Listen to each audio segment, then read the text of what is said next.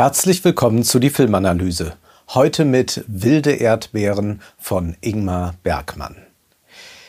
Ingmar Bergmann ist der einzige Regisseur, der in Cannes mit der Palme der Palmen ausgezeichnet wurde. Und er ist ganz sicherlich auch für mich einer der wichtigsten Regisseure. Wer Wilde Erdbeeren noch nie gesehen hat, sollte das sofort tun. Und wer Wilde Erdbeeren schon einmal gesehen hat, sollte es gleich wieder tun. Der schwedische Regisseur hat 1957 diesen Film veröffentlicht und er ist sicherlich einer der wichtigsten Filme der Filmgeschichte. Er hat eine Länge von nur 90 Minuten, aber es geschieht so ungeheuer viel in diesem Film. Es ist ein turbulenter Tag. Drei Generationen oder sind es in Wahrheit fünf Generationen treffen aufeinander. Mehrere Paarkonstellationen treten auf, werden hergestellt. Viele Träume sehen wir, Rückblenden. Es ist ein Roadmovie. Eigentlich eine ganz simple Geschichte. Ein alter Arzt, 78 Jahre alt, hochgelehrt, soll geehrt werden für seine Forschung, für seine Verdienste als Wissenschaftler und er macht sich auf den Weg nach Lund nur davon erzählt eigentlich dieser Film und dann erzählt er von so viel mehr. Trotz der Fülle der Ereignisse, die wir da erleben, ist der Film ruhig, geradezu getragen erzählt. Heute würde man wohl aus dem Stoff eine 30-stündige Serie machen, aber vermutlich nicht annähernd das erzählt haben, was Ingmar Bergmann zu erzählen vermag. Und wir werden sehen, wie Bergmann es schafft, in 90 Minuten das alles zu erzählen. Das war auch immer das, was Woody Allen besonders an Ingmar Bergmann fasziniert hat, dass Bergmann es schafft, in 75, 80, 90 Minuten ganze psychischen Welt, äh, psychische Welten abzubilden, große Krisen zusammenzubringen, es zu schaffen, dass wir ein großes Ensemble von Schauspielern sehen und uns jeder einzelne in Erinnerung bleibt. Viktor Sjöström spielt Isaac Borg, den 78-jährigen Protagonisten. Sjöström war ein legendärer Stummfilmregisseur. Bergmann war immer sehr beeindruckt von äh, dessen Werk und so konnte er ihn überreden, an diesem Film mitzuwirken. Sjöström zeichnet sich dadurch aus, dass er sehr gern damit arbeitet, Landschaften mit Bedeutung aufzuladen. Und das wird uns auch jetzt hier bei Bergmann und auch in anderen Bergmann-Filmen wieder begegnen. Wer ist nun dieser Isaac Borg? Er ist ein Mann, der sein ganzes Leben der Arbeit gewidmet hat, der auf zwischenmenschliche Beziehungen so gut es ging verzichtet hat. Ja, er war verheiratet, ja, er hatte einen Sohn, aber das Verhältnis ist unterkühlt. Für ihn im Vordergrund stand die Arbeit und wir werden auch erfahren, warum er diesen Weg gewählt hat, warum das andere keine Rolle mehr für ihn spielte. Die Menschen, die reden doch ohnehin nur miteinander und dieses Gerede, dieses übereinander reden, lästern, daran habe er sich nie beteiligen wollen. Deswegen hat er den Rückzug immer für sich als die eigentliche Möglichkeit empfunden zu leben. Er hat noch eine sehr alte Mutter und er hat eine Haushälterin. Sehr schroff gehen die beiden miteinander um, aber irgendwie kommen sie dann doch zurecht. Und nun soll es nach Lund gehen, den Dr. Jubilaris soll er dort entgegennehmen im Dom. Und damit zeichnet sich schon ein Grundkonflikt des Films ab, nämlich den zwischen Wissenschaft und Glauben, Religion. Denn es ist so, dass wir noch jungen Leuten begegnen werden. Und der eine möchte Pfarrer werden und der andere Arzt. Und was wir auch noch in diesem Film erleben werden, ist, dass es immer wieder Streitigkeiten gibt darüber, ob überhaupt Gott existiert oder nicht. Aber zunächst einmal kann diese Reise nur deshalb so früh losgehen, kann er das Auto nehmen und nicht mit dem Flugzeug fliegen, weil er geweckt wird durch einen unheimlichen Traum. Wir sehen diesen Traum, wir sehen den alten Isaac, wie er in einen Stadtteil geht, ohne Menschen, er fühlt sich fremd dort. Es sind überbelichtete Szenen, die wir zu Gesicht bekommen. Es ist eine surrealistische Ästhetik. Man mag an Bilder von René Magritte denken. Es sind hochsymbolische Bilder. Ein Mann steht dann plötzlich noch da. Isaac tippt ihn an, er dreht sich um, aber dieser Mann hat kein richtiges Gesicht. Die Augen, alles ist nach innen gerichtet. Es ist die Konfrontation Isaaks mit seinem eigenen Ich, als da plötzlich ein Sarg auf den Bordstein fällt und in diesem Sarg liegt Isaac selbst und zieht sein anderes Ich hinein. Freud würde ganz klar hier von einem Angsttraum sprechen, der so stark ist, dass dadurch Isaac aufgeweckt ist und dann beschließt, diese Reise mit dem Auto anzutreten. Bei dieser Autofahrt begleitet ihn Marianne, gespielt von der wunderbaren Ingrid Tulin. Marianne ist die Schwiegertochter, die Unterschlupf sucht bei ihrem Schwiegervater, weil die Ehe mit Ewald in die Brüche fast wohl gegangen ist. Und da sind auch noch Schulden, die auf dem Paar lasten. Sie haben sich Geld geborgt bei Isaac und sie müssen es zurückzahlen. Isaac beharrt auf seinen Prinzipien und er sagt, Ewald respektiert die Haltung seines Vaters. Und Marianne sagt, mag sein, aber er hasst dich auch. Seelische Qualen kümmern dich nicht und sie liefern sich ein Wortgefecht. Er, dieser Wissenschaftler, der will alle, die irgendwelche seelischen Probleme haben, äh, am liebsten zum Pfarrer schicken. Er interessiert sich für all das nicht. Es sind schonungslose Dialoge, die wir bei Bergmann hören. Überhaupt gelingt es keinem anderen Regisseur so gut, dass sich Figuren existenziell bekämpfen, beleidigen. Nicht mit irgendwelchen Schimpfwörtern, sondern es geht da immer an die Substanz. Geprägt ist Ingmar Bergmann durch das Theater, das merkt man hier ganz deutlich, vor allem durch die Stücke von August Strindberg. Isaac scheint vollkommen verhärtet zu sein, aber doch, vielleicht wegen dieses Jubiläums, steigt eine Nostalgie in ihm auf. Wilde Erdbeeren ist Ingmar Bergmanns Beitrag zum Existenzialismus. In den 50er Jahren wurden die Werke von Albert Camus und Jean-Paul Sartre stark rezipiert. Und natürlich ist das auch nicht spurlos an Ingmar Bergmann vorbeigegangen. Bei Camus gibt es diese Überlegung zur Unterbrechung des Alltags. Eigentlich führt man so ein alltägliches Leben, man macht alles wie immer. Aber dann kann plötzlich ein abschweifender Gedanke kommen. Da kann irgendein Ereignis sein, das einen zu existenziellen Fragen führt. Und man stellt sich irgendwann die große Frage, warum? So scheint es auch hier zu sein mit Isaac. Es gibt diese Unterbrechung, dieses Jubiläum 50 Jahre Arzt nötigt ihn dazu, jetzt eine Unterbrechung in der Form stattfinden zu lassen, dass er eine Art der Bilanz zieht. Und er möchte deshalb auf der Fahrt einmal Halt machen, einen Ort seiner Kindheit aufsuchen, ein Ferienhaus der Eltern, wo sie, die Großfamilie, dann den Sommer verbracht hat. Das ist die Realität, in die man zurückkehrt, die alte. Und dann gibt es aber auch der Traum, der in die Vergangenheit führt. Es ist der zweite Traum, dem wir dann begegnen. Isaac schläft ein und er wacht auf in der Zeit, als er jung war, als er flirtete, als dort Familienfeste gefeiert wurden, als da die wilden Erdbeeren waren, die so süß geschmeckt haben. Und da war die Cousine Sarah. Heimlich hatten sie sich schon verlobt.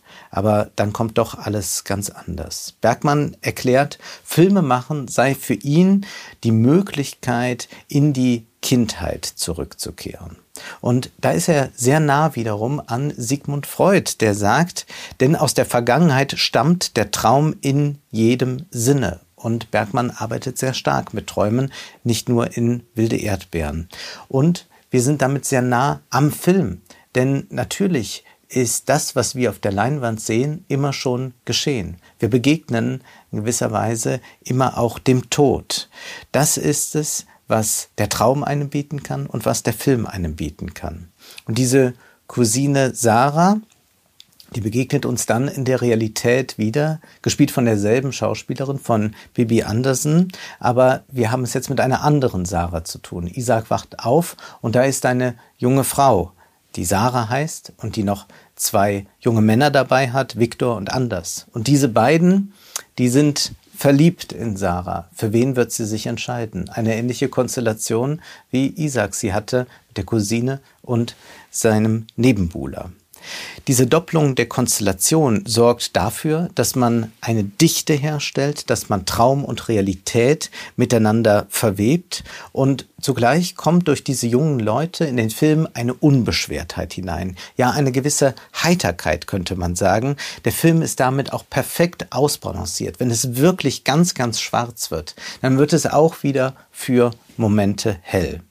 Und es wird dann nach dieser lustigen Begegnung erst einmal wieder finster. Es gibt da eine Begegnung mit einem streitenden Ehepaar, einen Unfall und sie müssen dieses Ehepaar mitnehmen. Und wer sitzt jetzt da alles in diesem Auto? Das sind diese drei jungen Leute, die sitzen ganz hinten. In der Mitte, da sitzt das sich streitende Ehepaar und vorne sitzen Marianne und Isaac. Dieses Ehepaar, ein Ingenieur und eine Schauspielerin, die zeigen ein Ehedrama in kürzester Form. Nur ein paar Minuten werden sie in diesem Auto bleiben. Dann sagt man ihnen, ihr könnt nicht mehr mitfahren. Es ist nicht mehr auszuhalten. Das Erste, was die Schauspielerin sagt, ist, verzeihen Sie, habe ich als Kind immer sagen müssen. Also man sieht hier ganz klar, sie war schon immer eine, die unter einer patriarchalen Ordnung gelitten hat. Und so setzt sich das fort, denn ihr Mann, der Ingenieur, ist ein Egoist, der sie beleidigt in aller Öffentlichkeit und sie weiß sich dann aber auch zur Wehr zu setzen. Es sind die Szenen einer Ehe, die wir hier sehen und zugleich erleben wir eine Verdreifachung. Die jungen Leute blicken möglicherweise in ihre Zukunft. Marianne wird an ihren egoistischen Mann Ewald erinnert. Wir werden später eine Szene sehen, die diese Szene mit der anderen verbindet. Isaac muss sicherlich an sich und seine verstorbene Frau denken, denn auch diese Ehe war keineswegs glücklich. Und dann, Stichwort Ausbalancierung, wenn dieses Ehepaar weg ist, dann erleben wir kurz eine andere Möglichkeit des Zusammenlebens. Man könnte es das einfache Glück nennen. Es ist ein bisschen so wie in der Oper, wo es auch immer solche Konstellationen gibt von Leuten, die einfach äh, leben, ein schlichtes Gemüt haben, aber glücklich sind. Das können wir bei Mozart sehr häufig zum Beispiel sehen. Und dieses einfache Glück wird verkörpert durch den Tankwart und seine Frau. Isaac kennt diese Leute noch. Er kennt sie noch von früher, als er in diesem Dorf Arzt war. In diesem Dorf sind alle dankbar, was Isaac getan hat. Er war ein großartiger Arzt und er überlegt, vielleicht wäre es gut gewesen, im Dorf geblieben zu sein nicht diese Wissenschaftlerkarriere gemacht zu haben. Was sich hier andeutet, ist etwas, was wir in Die Pest von Camus finden können, nämlich, dass die direkte Hilfe am Menschen etwas sehr Sinnstiftendes sein kann. All das wird erzählt in einem sehr präzisen Schwarz-Weiß. Ingmar Bergmann schafft ein Kino der Gesichter, die Gesichter sind dann auch Landschaften, aber manchmal sehen wir auch Landschaften, die wie Gesichter erscheinen. Die große Aufnahme ist enorm wichtig für Bergmann. Ja, da gibt es diese starke Prägung durch das Theater, aber es sind immer filmische Filme, es ist nicht abgefilmtes Theater. Ingmar Bergmann dreht auch keine Genrefilme, aber er weiß natürlich, wie man Genre-Stimmungen herstellen kann. So wenn Isaac seine 96-jährige Mutter besucht da ist plötzlich ein Gewitter zu vernehmen. Es wirkt dann beinahe wie in einem Horrorfilm. Wir sind im Hochsommer, aber sie friert. Es ist ihr immer kalt, obwohl es Sommer ist. Auch Isaac sehen wir fast immer mit einem Mantel, während die anderen eher leicht bekleidet sind. Die Mutter verkörpert die totale Einsamkeit. Sie hat Kinder, sie hat unzählige Enkel, aber nie hört sie etwas von ihnen. Ich habe noch einen Fehler, sagt die Mutter, die immer nur wirsch und harsch redet. Ich sterbe nicht. Und diese Mutter hat eine Uhr, eine Taschenuhr und will diese verschenken. Und diese Taschenuhr hat auch keine Zeiger, wie in Isaaks erstem Traum die Uhr keine Zeiger hatte. Man wird einwenden, das ist keineswegs subtil. Nein, ist es auch nicht. Aber die Nuancen, die finden wir bei Bergmann in den Gesichtern. Sonst arbeitet der Film auf der Symbolebene sehr eindeutig. Aber das bringt in diese äußerst komplexe Konstellation eine große Klarheit, sodass wir hier nicht einen verworrenen Film sehen. Die Fahrt geht dann auch weiter. Einmal mehr lauschen wir dem Ich-Erzähler aus dem Off. Es ist Isaac und wieder einmal werden wir mit einem Traum konfrontiert. Von Freud lernen wir in der Traumdeutung, Träume sind absolut egoistisch. Was ist damit gemeint? Freud sagt, Träume sind immer auf uns bezogen. Selbst wenn wir einmal nicht Protagonisten eines Traums sein sollten, dann sehen wir Projektionen von uns in Träumen, Menschen, die wir sein wollen, beispielsweise sehen wir in diesen Träumen. Und so wundert es auch nicht, dass in Wilde Erdbeeren Isaacs Träume auch immer von ihm handeln, beziehungsweise er Protagonist dieser Träume ist. Er ist immer präsent, manchmal nur als Zuschauer. Dann blickt er durch ein Fenster zum Beispiel. Was lernen wir da über den Film als solchen? Isaac ist ein Zuschauer, der sein Leben retrospektiv betrachtet. Er blickt durchs Fenster, bleibt am Türrahmen stehen. Es gibt für ihn eine vierte Wand, aber er kann sie immer wieder durchbrechen. Manchmal öffnet sich diese vierte Wand. So auch bei dem dritten Traum. Da ist der alte Isaac wieder da auf dieser Wiese, wo die wilden Erdbeeren sind. Und Sarah offenbart ihm, dass sie Isaacs Bruder heiraten wird. Und sie sagt ihm auch, schau in den Spiegel, du bist ein alter, ängstlicher Mann, der bald sterben wird. Und es fallen wieder wahnsinnig brillante Sätze, wie zum Beispiel Rücksichtsnahme ist nichts als Grausamkeit, die man nicht gewollt hat. Isaac will Sarah zum Haus folgen und er schaut durch ein Fenster, sieht Sarah mit dem Nebenbuhler, mit dem Bruder, aber dann passiert etwas. Die Szene, die Szenerie bleibt gleich, aber der Trauminhalt ändert sich. Isaac möchte nun hineingehen, an der Tür versucht zu drücken. Die Tür öffnet sich, aber plötzlich ist da ein Mann, der sagt, bitte treten Sie ein, Professor Borg. Und dann erlebt Isaac in einem nahtlosen Übergang einen, wie Freud es nennen würde, Prüfungstraum. Freud hat in seiner Traumdeutung auch darüber nachgedacht, welche Struktur haben eigentlich die Träume, wie sind sie aufgebaut. Da gibt es so ein Nacheinander, es gibt eine eigenartige Kausalität. Freud schreibt, einer einzigen unter den logischen Relationen kommt der Mechanismus der Traumbildung im höchsten Ausmaße zugute. Es ist dies die Relation der Ähnlichkeit, Übereinstimmung, Berührung, das Gleichwie, die im Traume wie keine andere mit mannigfachen Mitteln dargestellt werden kann. Und weiter heißt es dann bei Freud, Ähnlichkeit, Übereinstimmung, Gemeinsamkeit wird vom Traum ganz allgemein dargestellt durch Zusammenziehung zu einer Einheit. Also das, was wir hier leben. Eben ist er noch bei der Cousine, plötzlich ist er in einem Prüfungsszenario, welche entweder im Traummaterial bereits vorgefunden oder neu gebildet wird. Örtlichkeiten werden oft wie Personen behandelt. Auch da können wir sehen, wie mit Landschaften äh, gearbeitet wird bei Ingmar Bergmann, wie nah das ist an dem, was Freud beschreibt. Und dieser Film arbeitet extrem stark mit Überblendungen. Also das, was Freud hier auch beschreibt, wie man also eine Gleichzeitigkeit herstellen kann, wie man verschiedene Dinge zueinander bringen kann, die in der Realität vielleicht fein säuberlich getrennt sind.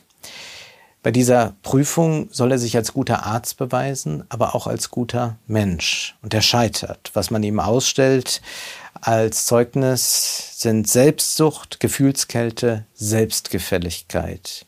Es findet auch noch eine Konfrontation mit der verstorbenen Frau statt, die dort mit einem anderen Mann schläft und dann ganz verzweifelt ist und berichtet, wie Isaac wohl darauf reagieren wird, wie, sie, wie er ohnehin immer gefühlskalt auf sie reagiert, was immer sie sagt, was immer sie macht. Und die Genialität von Bergmann liegt nun darin, dass er uns nicht einen Ehestreit der beiden zeigt, sondern dass er nur die Frau erzählen lässt, wie diese Ehestreitigkeiten in der Regel vonstatten gehen.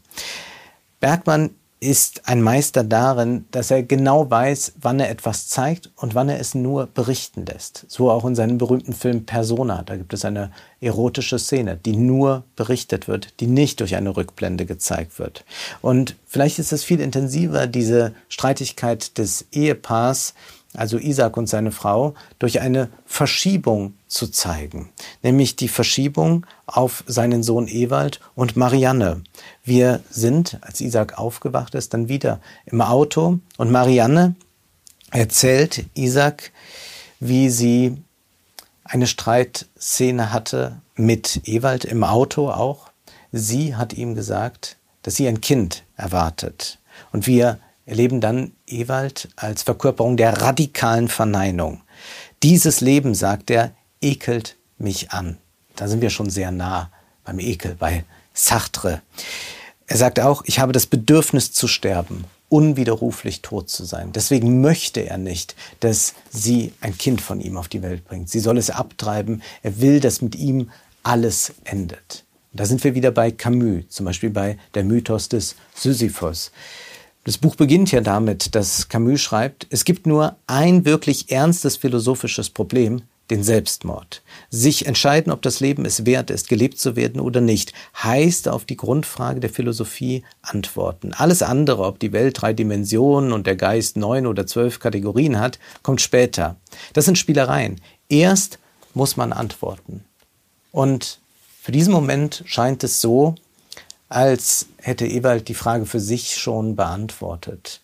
Und wir merken aber dann doch, dass uns dieser Film noch zu einer anderen Antwort führen kann, uns zu einem Stadium der Reife bringen kann, wo diese Frage anders beantwortet werden kann. Und dann gleich wieder eine heitere Unterbrechung. Die jungen Leute kommen mit einem Blumenstrauß und sofort wird dann wieder alles schwarz um Isaac herum.